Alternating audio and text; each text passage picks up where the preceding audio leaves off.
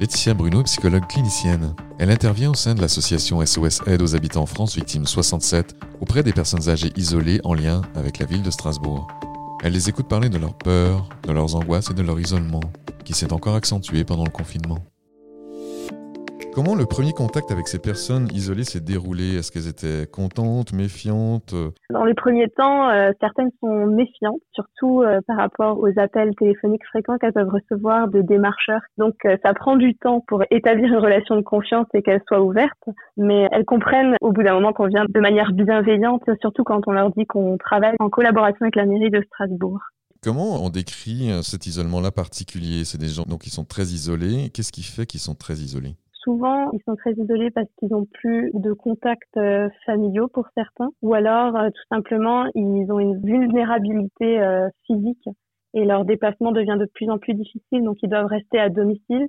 Des personnes viennent leur faire les courses ou viennent les soigner, mais ils n'ont plus de sortie et de contact avec le monde extérieur. Et c'est à partir de là qu'on définit un isolement, puisque finalement, il n'y a plus rien qui les aide à sortir, à s'aérer, à pouvoir avoir des contacts sociaux. Certaines, en plus, n'ont pas forcément Internet ou autre. Donc, euh, par exemple, pendant la période de confinement, n'ont pas pu faire de Skype avec leurs proches. Elles ont vraiment été euh, totalement euh, renfermées sur elles-mêmes. Et ça a été très difficile pour certains. L'isolement est difficile au quotidien, mais ça a des effets psychologiques aussi. Oui, tout à fait. Ça majore les angoisses. ça a aussi amené des retours traumatiques pour certaines personnes, puisque beaucoup d'entre elles, finalement, ont vécu les périodes de guerre qui ont été très difficiles, qui ont aussi entraîner des isolements, euh, des pertes de contact. Là, notamment euh, pendant le confinement, euh, il y a eu des retours traumatiques de guerre par rapport à l'inquiétude pour les proches, hein, puisque comme elles étaient isolées, qu'elles n'avaient pas forcément de contact, elles étaient dans une imagination de ce qui pouvait se passer, de la mort qui pouvait arriver à tout moment pour leurs proches ou pour elles-mêmes. Enfin, c'était vraiment quel impact ont eu la pandémie et ces différents confinements au quotidien sur les personnes qui étaient déjà isolées? Qu'est-ce que ça a changé pour des gens qui étaient déjà isolés? Pour certaines, je vais vous le dire honnêtement, il y en a qui me disent parfois, ça n'a rien changé pour moi. Vous savez, j'étais déjà euh, en confinement en fait depuis toujours pour moi parce que je sortais plus, euh, j'ai plus de contacts, etc. Enfin, en tout cas, pour les personnes que moi j'ai accompagnées, psychologiquement, leur état ne s'est pas aggravé avec ce confinement qui est devenu forcé finalement. Celles qui ont été isolées alors qu'elles avaient des activités bénévoles, associatives, là, ça a été vraiment très difficile et là, c'est un accompagnement au quotidien puisqu'il y a une rupture avec ce qui les reliait au monde et ce qui les aidait à se sentir encore utiles à la société. Voyez, puisque les personnes âgées, en fait, souvent, elles ont cette sensation d'être devenues inutiles. Là, ça a été très difficile. Là, ça a été euh, un deuil en quelque sorte de leurs activités et de leur identité finalement, parce y en a qui s'étaient construit une nouvelle identité par rapport à ces activités bénévoles, ces groupes euh, aussi euh, de culte. Il y en a beaucoup qui s'étaient investis dans des groupes de culte, dans des engagements religieux ou autres. Et arrêter tout ça, ça a été vraiment euh, un accompagnement euh, de la perte. Même si ces personnes savaient que ça allait reprendre à un moment donné, le temps est différent euh, pour une personne qui a un certain âge. La patience est moins importante. et du coup, un confinement qui était censé durer deux mois et qui ensuite augmente et les activités ne peuvent toujours pas reprendre, c'est extrêmement difficile à accepter. Donc il fallait les accompagner dans un travail d'acceptation, de non-jugement de ce qui se passait et d'essayer de s'ouvrir à la possibilité à ce que ça reprenne un temps et qu'elles seront toujours capables parce qu'en fait ces personnes qui se sont arrêtées avaient peur que pendant tout ce temps où elles ne pourraient plus rien faire, qu'elles s'amoindrissent en quelque sorte. Enfin il y a beaucoup qui utilisaient ce terme et qui expliquaient qu'elles se sentaient amoindries et qu'elles avaient peur suite à ce confinement de ne plus être capables de marcher, de parler, de perdre certaines compétences cognitives. Du coup de ne plus être capables de faire ce qu'elles faisaient avant. De perdre définitivement le contact, c'est ça?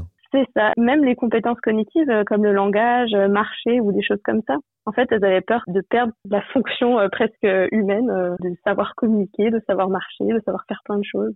Et le lien avec les proches, avec la famille ou avec les amis proches aussi a été distendu, j'imagine? Oui, tout à fait, ouais. Alors ça, c'est difficile à vivre pour certains, surtout ceux qui n'ont pas euh, Internet, parce que beaucoup de personnes n'ont pas Internet. Donc quand le contact avec les proches est interdit, il y en a pour certaines, c'est vraiment euh, compliqué, puisque finalement, ils ne les voient plus du tout, c'est juste par téléphone. Alors que certains qui ont Internet peuvent quand même avoir cette impression de continuité à travers l'écran, de voir la personne quand même, etc. Alors que par téléphone, ça permet pas la présence euh, corporelle, et du coup, il y a, y a quelque chose de difficile pour des personnes âgées à accepter de pas pouvoir voir leurs enfants, leurs petits-fils ou autres. D'un côté, ça leur manque, ça les isole, et d'un autre côté, ben, elles ont peur que ça revienne jamais et de plus être capables après, en général, c'est ça?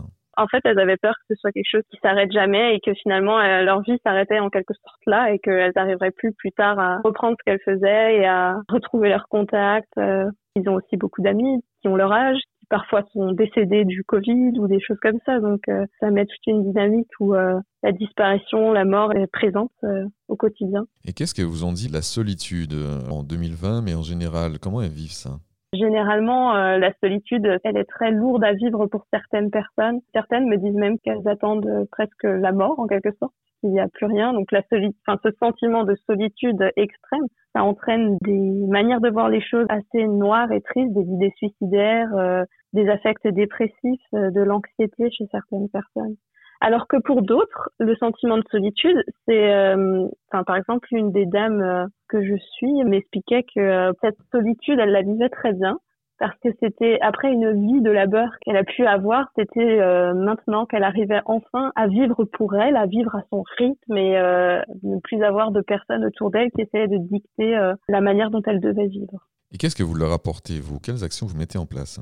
J'interviens par téléphone et euh, bien que euh, il permet pas une présence physique, ça permet une présence euh, psychique en quelque sorte. J'essaye de leur offrir un temps d'échange privilégié dans lequel euh, elles savent qu'elles peuvent partager leurs préoccupations du quotidien et que ces préoccupations vont être accueillies avec euh, bienveillance et, non jugement. Pour certaines personnes, je suis euh, quasiment l'unique euh, interlocuteur. Je suis la seule personne qui est là pour les écouter. J'essaye aussi de repérer du coup parfois des troubles cognitifs et de voir si cette personne aurait besoin de mettre en place des aides au quotidien ou qu'elle soit placée en institution si vivre seul devient trop dangereux.